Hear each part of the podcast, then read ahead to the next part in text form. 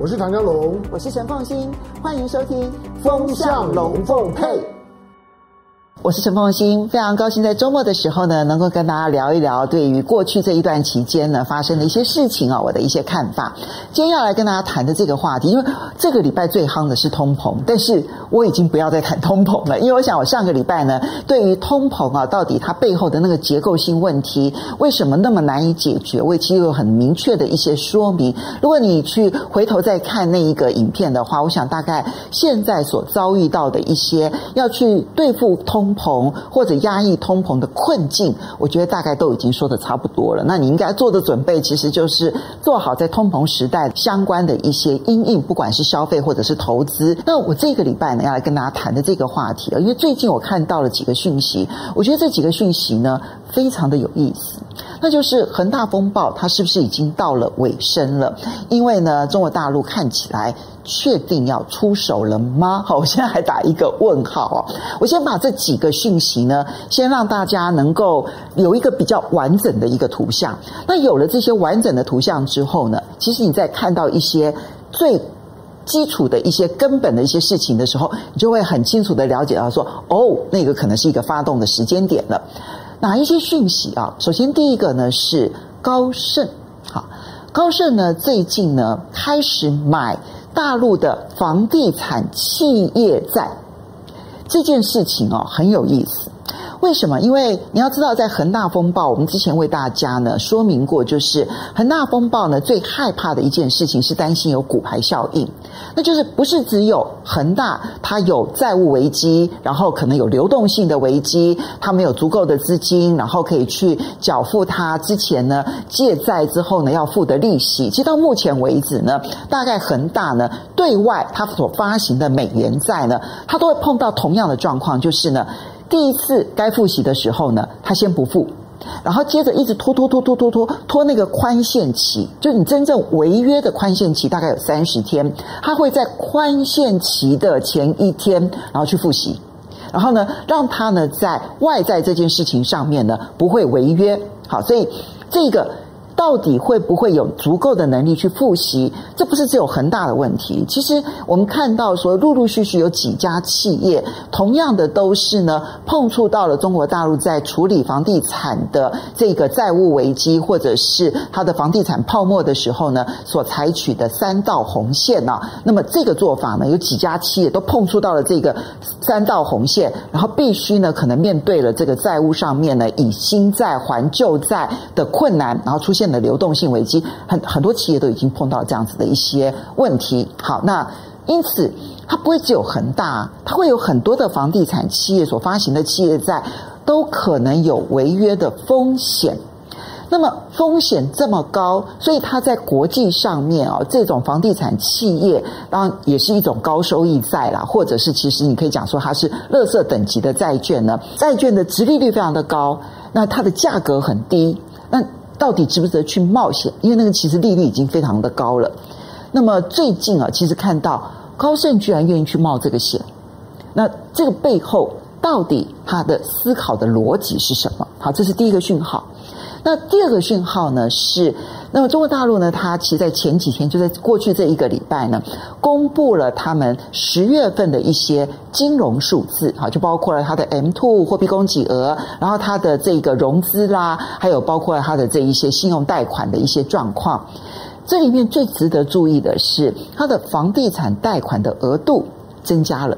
增加了大概是一千多亿人民币，金额增加的幅度并不算特别的大，但是这个讯号显示，看起来这个房地产的融资在他们的这个金融机构里头开始已经有一些就是开门了，好，愿意融资了。过去呢是紧缩、紧缩、紧缩、紧缩，那现在开始呢有一点点把这个窄门给放宽的迹象了。好，这个是很实质的。你从数字里头看到，这个门正在慢慢的打开当中。那第三个迹象呢，是嗯，中国大陆的国务院，哈，国务院底下的智库邀集了这一些房地产企业，当然都是碰到流动性危机的这一些企业呢，来举行了座谈会。那特意的去邀这一些企业，然后来等于是吐苦水。他遭遇到了什么问题？哇，我明明呢，其实房地产销售的状况还不错啦，但是呢，我现在的情况是呢，我这边的债务呢已经到期的，那我又要还本，又要付息，那我好不容易呢收进来的这些房款呢，我就立刻就要去还本，要去付息，可是我又借不到新的债，那这边呢，我这里的这个建设啦，然后这些这个贷这些这个工程款呢，我可能就会有支付上面的困难啦，如何如何如何的。好，其实说穿了，可能有一点点类似抱怨大会。以这个中国大陆的体制，或者是说以我过去哦，我看到台湾其实有点类似的状况，就是当这个政府机构他刻意的去邀请一些可能面对纾困压力的产业，然后呢来举行座谈会的时候，他就是要收集问题，而且要解决问题的时刻点到了。那所以。官方当然现在不是由政府机构直接的出面，而是他底下的智库出面。可是我觉得感受到的是正在收集问题，而收集问题的目的，当然背后就是要去解决问题。好，这是第三个迹象。那第四个迹象呢？当然是有几个城市已经开始放宽了限购令。好，中国大陆其实，在打房的那一段期间呢，他们的限购率是非常非常的严格。每一个省市、每一个城市的限购率都不一样。好，有的是要求呢，你必须要工作满多少的时间，然后呢，接着呢，你必须要缴纳你的这一个所有的五险一金哦，就是你这一些社会安全的一些相关的这一些保费也好啦，或者是提拨金也好啦，你有这些完整的这些记录了之后呢，接着，你只能够买一套房，而这一套房的这个贷款呢，又给了很多很多很多的限制，所以每一个城市里头各有它的限购令的范围，可能是在贷款的条件上面，可能是对于第二套房的限制的部分。那么，当有一些城市开始放宽限购令的时候，它就可以增加一些买气。那当然，某种程度其实也就解决了房地产企业它销售它的这个呃房屋呢的余额的这一些参考很重要的一些指标。好，所以这是第四个指标，这几个指标都还蛮具体的。那最后一个呢是《华尔街日报》，那《华尔街日报》呢，它在大陆当中他们派驻了一些记者，然后呢，他们有。透露，好，那这个当然我相信是有人刻意的释放一些讯息啊，就是呢，透露说呢，现在呢，中国大陆的人民银行正在考量要如何的直接解决风暴的核心，那就是恒大的债务问题。那怎么去解决呢？其实要解决恒大，我很早就提过说，它可能最直接的方式就是收购，它不是。一家去收购一家，而是呢，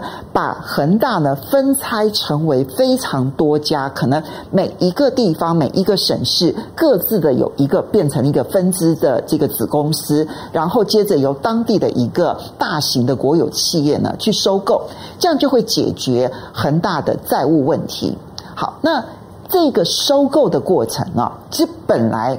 传出来的消息，中国大陆其实就是希望用这样的方式来解决恒大的问题。但问题是呢，所有要收购的国有企业，它自己内部也有三道红线的压力啊。就是可能我都符合三道红线，我的资产品质是非常好的，但我一旦收购了恒大。因为它的负债比率高嘛，它的资产品质有问题嘛，我一旦收购了之后，我可能会碰触到那三道红线，那会不会导致说我收购了恒大，我反而在我未来的融资上面可能会产生问题？那这样子我怎么敢去收购呢？收购之前我还可以去借债，然后呢去发展，还有它的这个一定程度的这个融资率。那等到说我收购来了之后，我反而没办法跟银行借钱。你想，你这样会有企业敢去收购吗？好，所以现在传出来说，人民银行就要去解决这个问题。好，那。如果说你是因为政策性收购恒大的话，那你可以不受那一个负债的这些三道红线的限制。这是一个传言，到目前为止还是只是《华尔街日报》的报道，而并不是说它一个普遍性已经我们很清楚知道的一个做法。那我现在可以提供的，我觉得是这就是一个很重要的指标。如果你现在看到说恒大真的它有部分的资产以这种模式被收购。而收购的那一个企业，它的债务以及它的融资未来不受影响的话，那我觉得那就是出手要把恒大的这个房地产风暴问题给解决了。这件事情啊，其实在这一段期间出现了，它是非常重要的，政经不分家哈。从我的角度来看，其实中国大陆呢，在从去年开始出手处理包括了网络平台的问题，然后游戏产业的问题，然后还有校外的教育机构的这一些问题，然后呢，乃至于这一些像滴滴出行的这一些数据的这些问题，还有包括了房地产的整顿的问题，他那个整顿的方向很清楚，就是那个整顿的方向。要符合他所谓的这个共同富裕的这条路，我想大家已经看得很清楚了。那经过了这段期间的整顿完了之后，筛掏下来，那么他最终的结果是要这所有的企业通通都死光光了吗？通通都倒光了吗？我想应该不会是，因为呢，终究会让中国大陆的经济发展受到太大的压力，好，那冲击就会太大了，好。那么，他要把资金引导到制造业，他要把资金引导到属于这个他所要发展的，不管是第三代半导体啦、电动车啦，他把资金引导过来，这是一个事实。但是引导的过程，他不见得要把前面的这一些成功企业全部给打垮了。我想不会有人做这样的事情。那最近的几个迹象看起来是要出手去处理这一些整顿后遗症，就包括了它会不会有骨牌效应，而使得我的经济发展呢受到太大的影响。那我觉得恒大是一个指标。如果恒大的这个风暴从它的核心中心重新处理，然后让它不要形成任何的骨牌效应的时候。那我就觉得那个整个的整顿就差不多告一个段落了，所以我们很明确的来看，几个讯号似乎显现出来，正在要把恒大的问题做一个最后的收拾阶段，是已经出现了。那最具体的指标就是，如果你看到了已经有这一些比较属于不管是地方政府哈，或者是公营单位呢所主导的企业。可以去投资恒大，然后并购一部分的资产的时候，这案子又成型了，同时也因此使得它在未来融资上面不受限制的话，那我就觉得这个讯号就已经完整了。那提供给大家来做参考了，非常谢谢大家的收看，我们下个礼拜再见喽，拜拜。